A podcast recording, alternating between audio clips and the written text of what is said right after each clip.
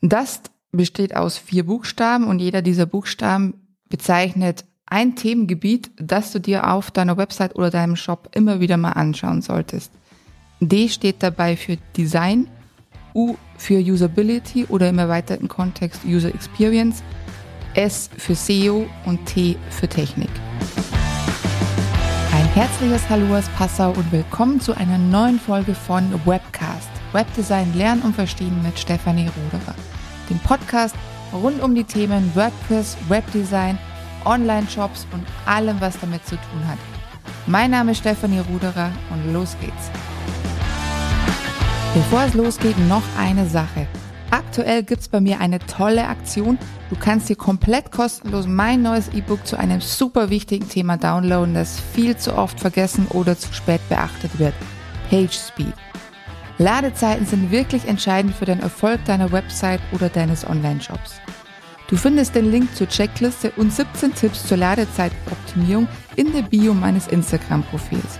Nach dem Hören der Folge also gleich zum Instagram-Profil gehen und die Checkliste downloaden.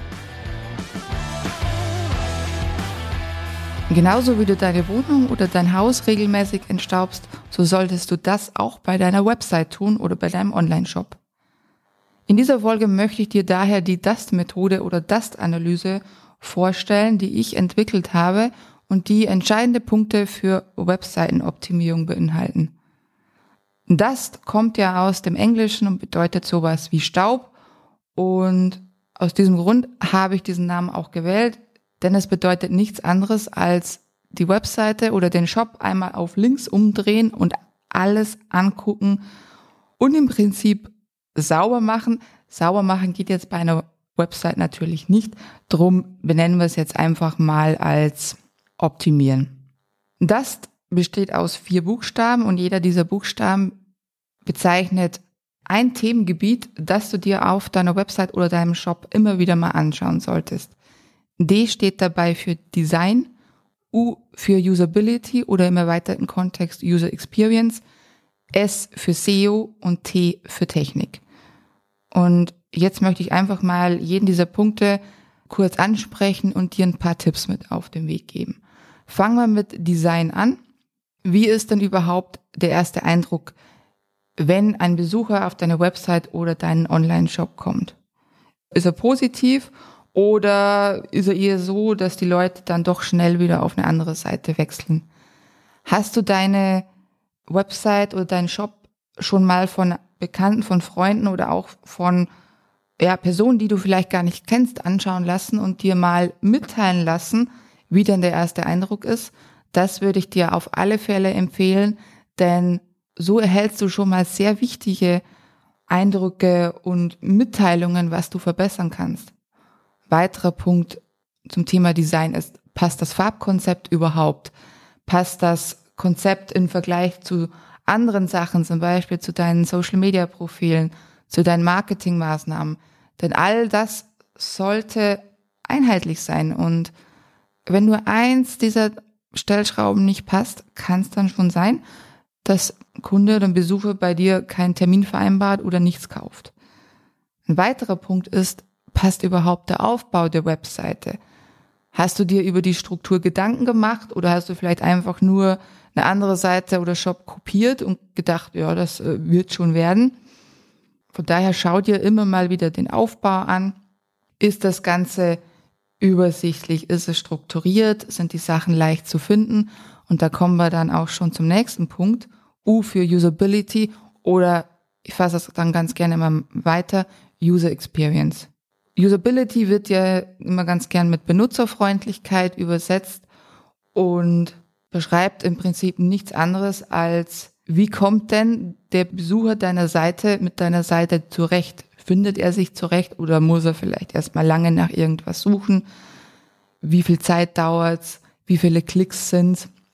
User Experience fasst Usability mit ein, aber es geht noch ein bisschen weiter. Hier kommt eben auch nochmal der Design-Aspekt zu tragen, aber auch der emotionale Aspekt. Denn Menschen kaufen ja von Menschen. Das hat Matthias Niggehoff in seinem Coaching gesagt und das ist auch sehr wichtig. Das Problem natürlich bei einem Online-Auftritt ist, der Besucher hat keinen Menschen vor sich, sondern einfach seinen PC und ein Kauf zum Beispiel oder auch ein Auftrag hat immer auch was mit Emotionen zu tun. Das heißt, holt die Seite den Besucher oder potenziellen Kunden ab, gibt er ihm das Gefühl, dass du zum Beispiel in deiner Dienstleistung wirklich ein Experte bist und ihm genau das liefern kannst, was er auch erwartet? Hast du vertrauensbildende Maßnahmen auf deiner Webseite? Beim Shop ist das zum Beispiel eine Kontaktmöglichkeit, wie jetzt eine Telefonnummer, eine E-Mail-Adresse. Es können aber auch die häufigen Fragen zum Beispiel sein. Und im Dienstleistungssektor zum Beispiel die Referenzen, dass ein Besucher auch sieht, was du schon an Projekten gemacht hast, wie du es umgesetzt hast und wie vielleicht auch das Ergebnis des Ganzen ist. Wichtig ist, dass ein Besucher der Seite zum einen mal schnell und reibungslos zu seinem Ziel kommen soll. Also das kann einmal die Information über ein gewisses Gebiet sein. Das kann eben zum Beispiel auch die Terminvereinbarung sein oder es kann auch der Kauf sein in einem Online-Shop.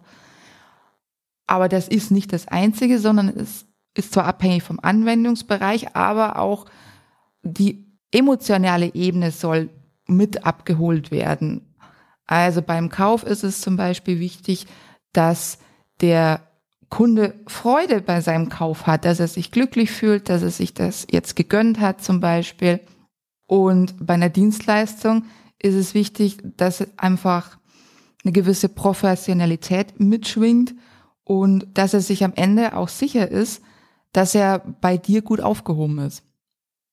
Der dritte Buchstabe S steht für SEO und ich denke, wenn du schon gewisse Zeit im Online-Business tätig bist, bist du an diesem Bereich sowieso nicht vorbeigekommen, denn wenn jemand deine Seite nicht findet, wie soll er denn dann überhaupt wissen, dass, dass du existierst, dass deine Dienstleistungen, deine Produkte existieren?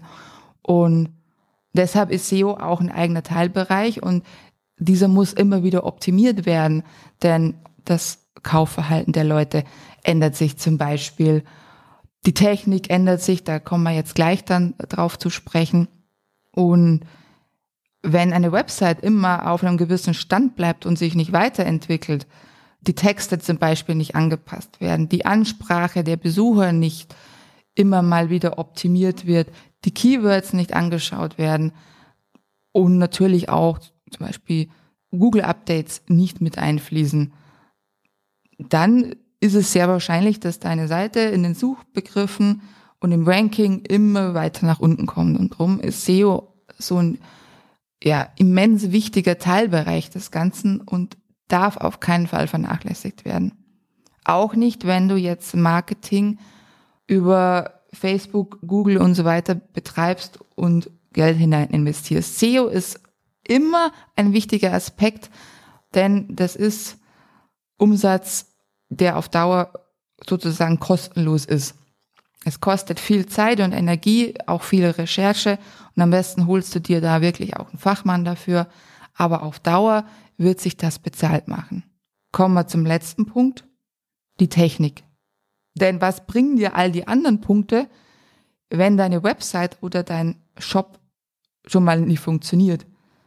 Wie schlimm wäre es, wenn sich ein potenzieller Kunde für einen Kauf entschieden hat und dann in der Kasse merkt, dass er gar nicht bezahlen kann, weil zum Beispiel seine bevorzugte Zahlungsart nicht verfügbar ist oder weil es irgendein Problem mit dem Zahlungsprovider gibt.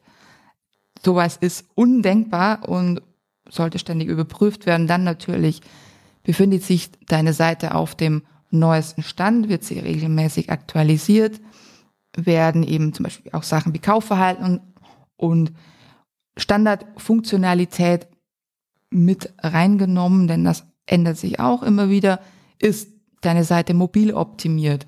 Das heißt, schau dir deine Webseite als erstes, wenn du sie erstellst oder erstellen lässt, auf dem Handy an und dann erst auf anderen Bildschirmen.